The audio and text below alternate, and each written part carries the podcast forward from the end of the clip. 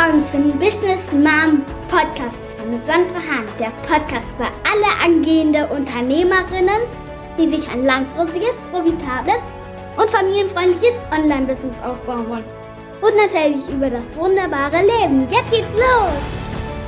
Als Coaching- oder Online-Kursanbieter weißt du, wie entscheidend E-Mail-Marketing für deinen Erfolg sein können. Wenn du jedoch mit niedrigen Öffnungsraten zu kämpfen hast, kann das nicht nur frustrierend sein, sondern auch dazu führen, dass deine Botschaft nicht die gewünschte Reichweite erzielt und potenzielle Chancen wirklich ungenutzt bleiben. Eine effektive E-Mail-Kommunikation ist entscheidend, um deine Zielgruppe zu erreichen und sie für dein Angebot zu begeistern.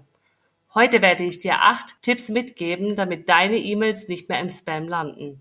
Den ersten Tipp, den ich mit dir teilen möchte, Erwähne unbedingt bereits in deiner Willkommens-E-Mail, wie deine E-Mail-Abonnente deine Adresse zu ihrem Adressbuch hinzufügen können.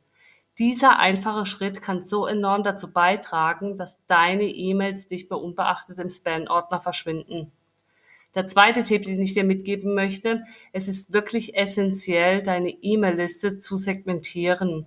Nicht alle Empfänger sollten dieselbe E-Mail erhalten. Warum ist das so wichtig? Ganz einfach, wenn du jede E-Mail an jeden verschickst, läufst du einfach Gefahr, dass deine Nachricht nicht mehr relevant wirkt. Indem du die Interesse und Bedürfnisse deiner Empfänger berücksichtigst, verhinderst du, dass sie deine E-Mails als störend empfinden und dich auf Spam markieren klicken.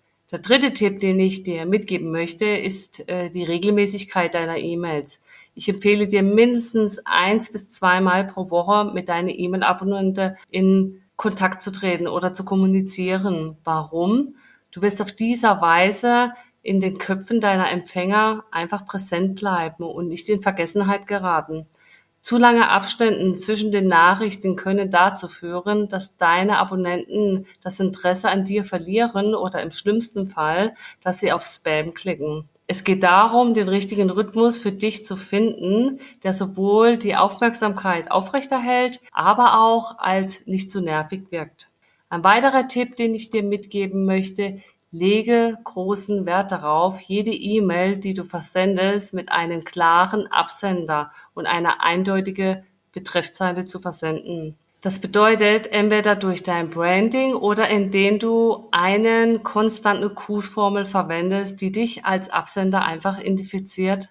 Des Weiteren empfehle ich dir regelmäßig inaktive Abonnementen zu entfernen. Das stellt nämlich sicher, dass deine E-Mails als relevant und lesenswert eingestuft werden.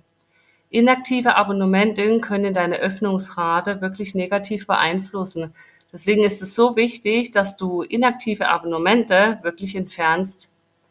Ein weiterer Tipp betrifft den Inhalt deiner E-Mails. Es ist wichtig, dass jede E-Mail einen Abschnitt am Ende aufweist mit deinen Kontaktinformationen und einen Abmeldelink aus deinem Newsletter. Das ist so, so wichtig.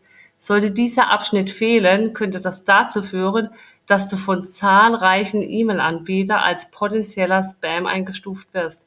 Also bitte vermeide das in Zukunft. Lass uns zu deiner Betreffzeile deiner E-Mails übergehen. Hier ist es echt ratsam, kein Clickbaiting zu betreiben, ja, sondern schlichtweg dafür zu sorgen, dass die Empfänger deine E-Mails aus echten Interessen öffnen.